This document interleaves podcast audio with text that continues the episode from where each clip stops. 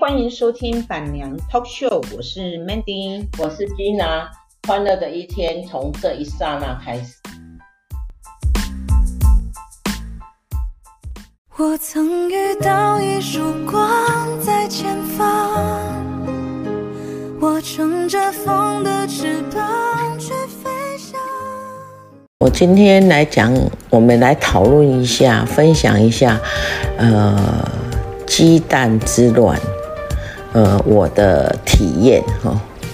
最近呢，因为台湾很缺蛋啊哈，不晓得为什么，可有的人是说是因为禽禽流感呐哈，啊，也有说是呃冬天呃鸡蛋本来就不不呃鸡就本来就不太容易生鸡蛋。所以鸡蛋的产量呢，就也比较降低呀，哈啊，再加上禽流感扑杀了一些鸡只，所以产量也就降低。可是，呃，冬天不是今年才冬天，禽流感也不是今年才让禽流感，那为什么今年就特别有感呢？其实我也不知道，因为我一直觉得台湾是一个富足。呃，安康的社会哈，甚至于就是我呃跑遍，我走过世界的某一些地方啊，当然没有说很多啦哈，但是也走过一些地方，我一直都会深深感觉台湾是一个很很安全，然后呃民生物资很丰物很丰足，然后很就是。不会缺什么东西的哈，像南非现在就是缺电又缺水啊哈，然后呃虽然南非这一这一两年下了不少水，可是它缺电，所以它有水也英英雄无用武之地啊。为什么？因为有水也需要有电哈，来把那些雨水啊。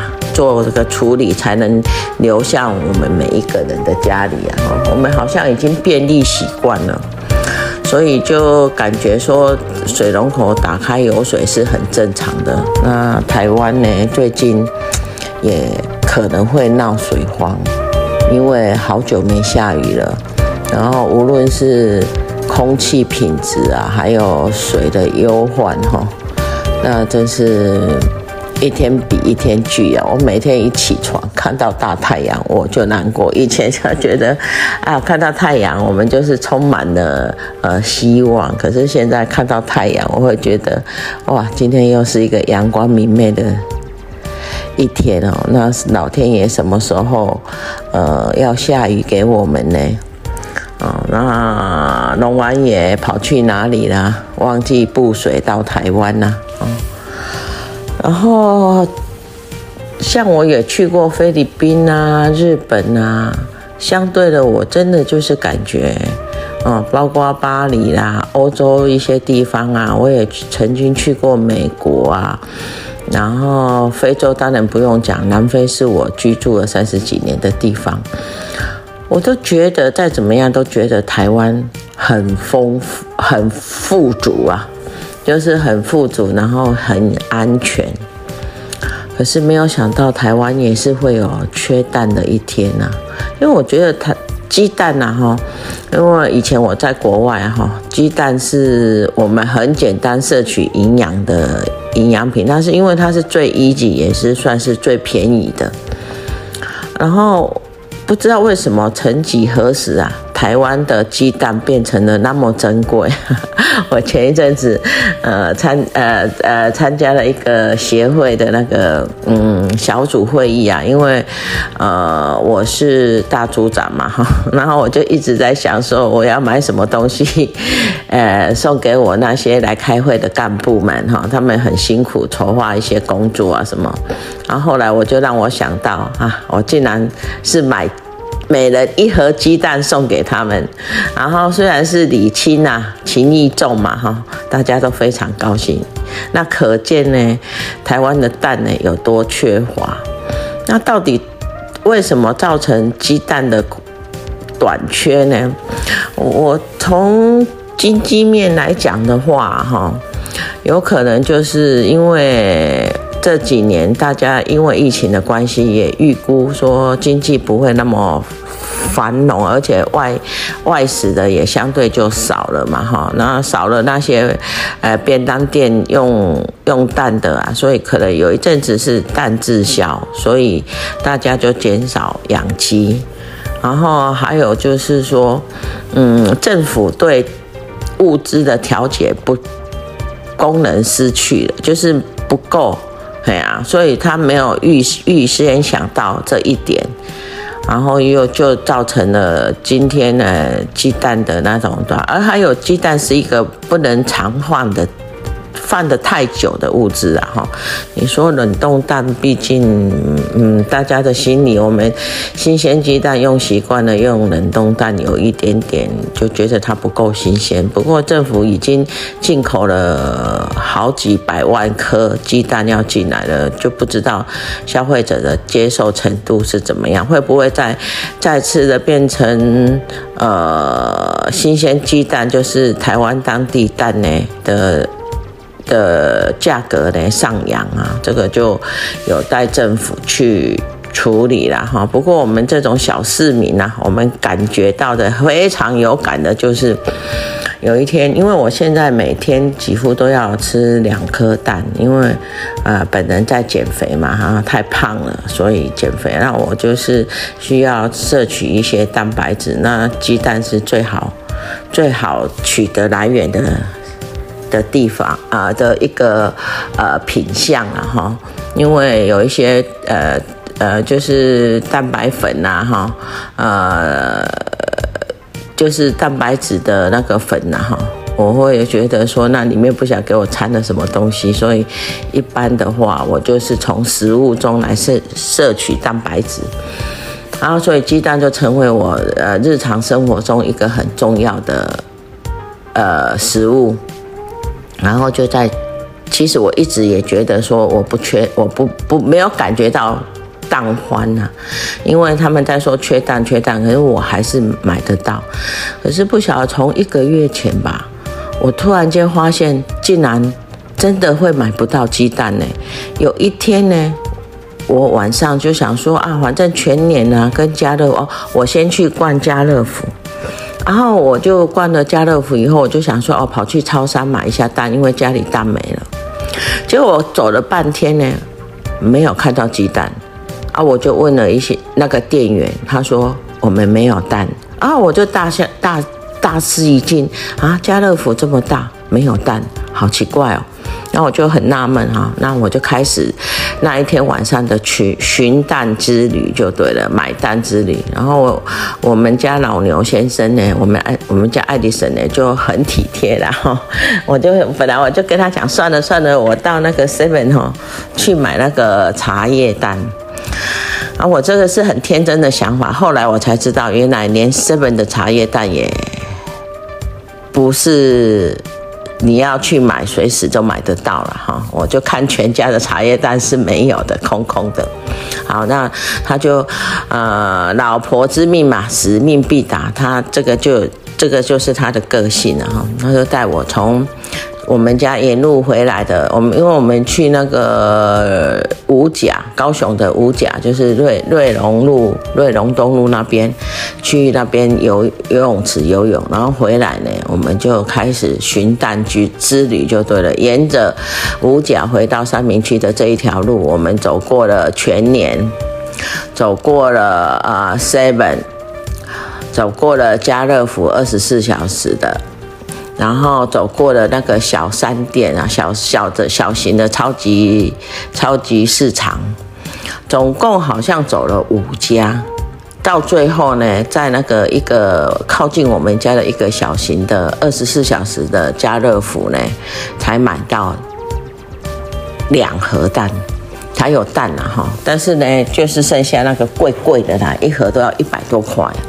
那我记得以前呢，一盒蛋最便宜有到六十五块哦。我的我的感觉，我我的我的印象啊，听说还有更便宜的啦哈。那但是就是最便宜的，我买过的是六十五块哈。然后呢，呃，我那一天我记得我买的是一百一一百零几块吧，一百出头块还是九十几块，有一点忘了。然后我就买了两盒，啊，从此以后呢，就呃，就很多朋友也很感谢我的那些朋友们，就开始帮我，呃。买蛋呐，哈，就是会会供供，就说啊，金娜姐，我这边有啊，哈，我拿去给你了，哈，我那边哪边可以买到，呃，有那个认识那个蛋农啊，哈，我可以呃去帮你买一些这样哈，然后就是从此以后我也没有感觉到很缺蛋哈，但是我只知道说蛋还蛮贵的，然后有一天我我我家老公啊，我们家爱迪生呢就去 Costco。然后就看到蛋，他也帮我买了三十颗，就是一大盒回来。然后我也没有问他说钱，呃，是一盒是多少钱？一直到昨天，昨天我自己去买，因为我们高雄的家呢蛋呢被我吃光了，所以我就想说啊，我去补一个蛋。好，然后我就跑到那个呃大乐，就是大乐超商，嗯，然后我就去买买蛋。然后那边是有蛋的哈，而且还还有一些就对了。可是呢，我这样放眼一瞄，哇塞，通通超过一百块。然后呢，最便宜的是我买的一百三，还有那个一整盒是三十颗吧，是三百六十八。然后还有一个一百八十九，是呃，就是十颗。然后还有一个一百六十五，反正就是都超过一百块。然后我就选了，因为我我呃我的用量用用蛋量比较大哈，所以我就我就选择选择一个比较比较那个便宜的蛋呐，反正每天都吃嘛哈，就是我要选择便宜的，我就选择一个一盒八颗，然后一百三十块，我就心里想说，两盒就两百六。啊，非常有感的是我们这种退休的市井小民呐，啊，怎么什么都贵呢？啊，什么都真的，我会觉得说，自从那个大家说通膨要来了，通膨要来了，然后我们的经济学家呢，就是呃，我们的美国的联准会那些那些，呃，不是我们呐，是美国那们呐，哈，就。就就联准会那些人呢，就用升息这个手段想要来抑制通膨。然后我们台湾呢，因为美国毕竟是呃大家的中心嘛，哈，大家的共主啊，可以这样讲吧，哈。但是呃，他们不予置评啊，啊。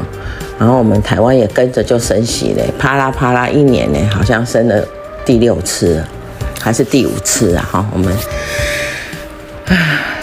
这个升息的结果就是，不是抑制通膨，我觉得是万万事飞呃万物飞涨，好像大家都会用呃利息，或者是说一些呃因为升息，所以我呃付出支出比较多，然后我就要给你们涨价。但是有没有真的说成本涨啊，或者是说有没有是因为这个原因呢？好，比如说呢，你你的成本也许占了五趴，可是他们就可以用这个原因给你占十趴，我不知道啦哈。但是我个人的生活 开销，我都觉得何止是这个东西呀？你要抑制通膨，不是是要让物价更稳定吗？可是真的有稳定吗？好像没有。而且只是弄得好像感觉到有一点，呃，民生物资缺缺乏，又是抢药，然后又是缺蛋。我就这一辈子我都想不到说台湾竟然还有没有蛋的日子，是我已经我已经返老还童，回到我小时候嘛。真的不是缺蛋，就是缺药，然后呢，什么什么东西都在涨。哎，我我这个人是呃，虽然说我的经济情况。不是算富豪啦，但是至少说，呃，没什么缺钱到啦哈，就是呃，收入还一般般可以过啊。那退休人嘛哈，生活很简单。可是连我这种退休人士啊，都会感觉到，哇塞，最近的物价不是普通的高，而是非常高，随随便便两个。呃，两老哈，两两两口子出去吃个饭呢，诶，没有五没有一千块也要五六百块啊哈，最简单吃个呃，像我们昨天去吃个吃个那个呃什么鱼汤啊哈，然后一个肉燥饭呐哈，一条呃虱目鱼香香肠啊哈，然后一颗蛋，然后炒一个青菜啊。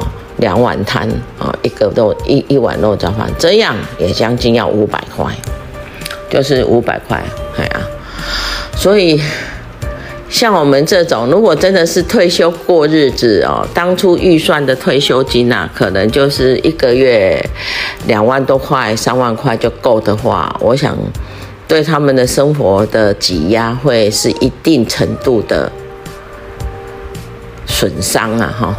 啊，这是是挤压的很严重啊！还有就是，如果你没有房子，如果你没有房子，那这一下就更惨了，因为如果是一一口一两。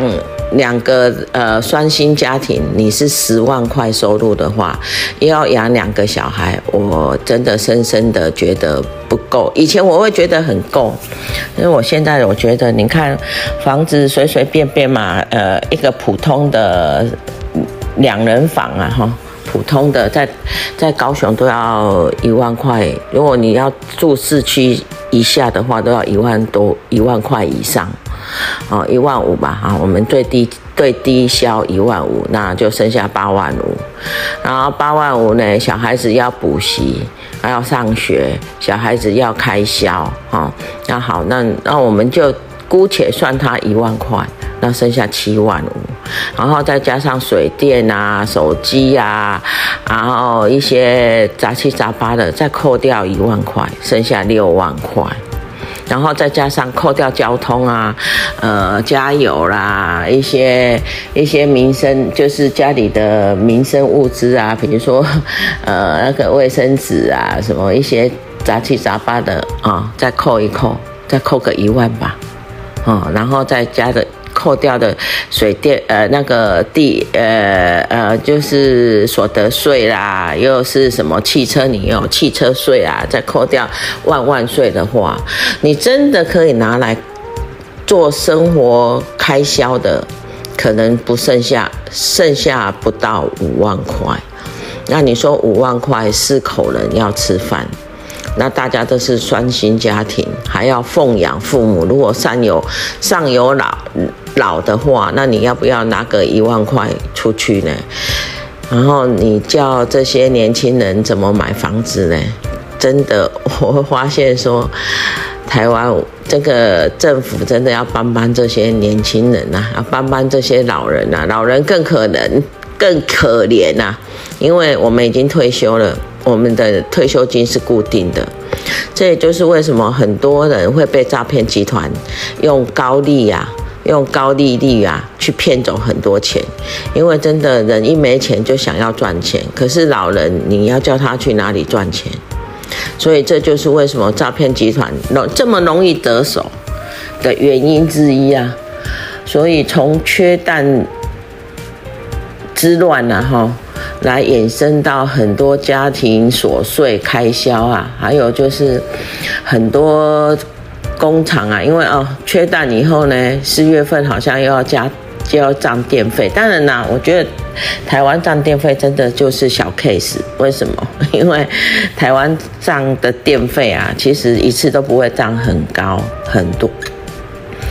但是如果你在国外的话，像我在南非啊，就曾经一年被涨过三十三趴的，而且他根本没有什么理由，也不用需要跟你解释。然后台湾这个三趴啦，然后十趴在，可是那是以前。我觉得在这个经济已经大家很沉重的时候，涨个三趴，涨个十趴，对人民呐、啊，都是一种非常非常重的负担呢。所以哦，真的活在当当代呀，活在当代真的非常的不容易呀。我们这些无论是老的啦，或者是年轻人，难怪他们不敢生小孩，因为养不起，算一算，还真是养不起。尤其现在养小孩就是精致养法，所以如果没有父母的帮忙，真的是养不起啊。所以从蛋蛋危机讲到一些生活琐碎啦，讲到退休金啊，讲到我真的觉得做人还蛮难的。不不过无论怎么难，我们还是迎接每一个快乐的明天啊！关关难过，我们也要关关过了哈。希望呃这六千块的补贴啦哈，政府发发派六千元呐，呃一家子的话就可以赚拿到两万四啊哈，一个月哈两一次两万四也是有一点小确幸呐。我们只能祈祷哈，明天会更好。然后大家呢，我们继续看着我们蛋蛋危机何时了？谢谢大家今天的收听，再见，拜拜。